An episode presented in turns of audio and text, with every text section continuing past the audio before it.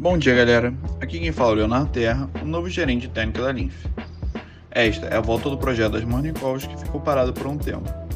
Nada mais justo do que começar esse projeto analisando o índice da Bolsa Brasileira de legenda IBOV. Depois de uma sequência de 7 dias de alta, ontem a bolsa voltou a cair, devido às tensões entre Rússia e Ucrânia.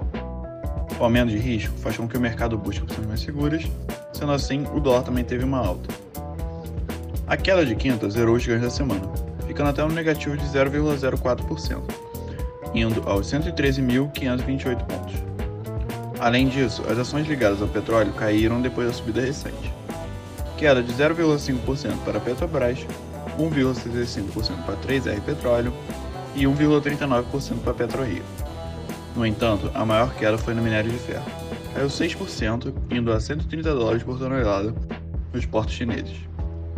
Com isso, as ações da Vale e da CSN caíram 4,3% e 5,85% respectivamente. Ainda temos a possível subida dos juros americanos e incerteza com a brasileira. Mercados sensíveis aos juros sofreram no dia de ontem.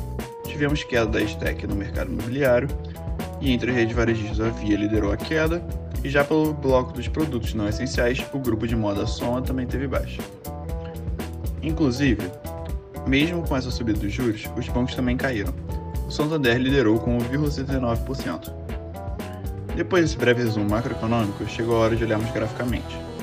Começamos pelo suporte mais recente de próximo dos 100 mil pontos, no qual ainda formamos o fundo duplo que serviu de impulso para essa subida. A resistência marcada nos 115 mil pontos não é tão forte, mas é importante levar em conta. Para ratificar essa resistência, utilizamos uma retração de Fibonacci, que marcou essa última perna de baixo. A correção está chegando no 0,5, que é próximo dos 115 mil.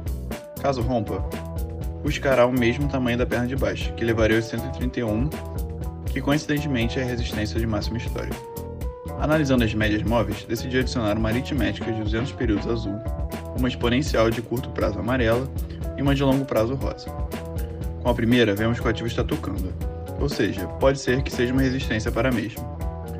Com as exponenciais, percebemos que a de curto prazo cruzou a de longo no período recente, nos levando a crer que o índice estaria afirmando essa tendência de alta.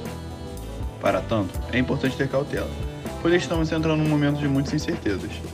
Além de estarmos saindo da maior crise sanitária do século XXI, buscar ativos mais seguros seria o recomendado, principalmente para ver o desenrolar dessa próxima semana. Espero que tenham gostado e até mais!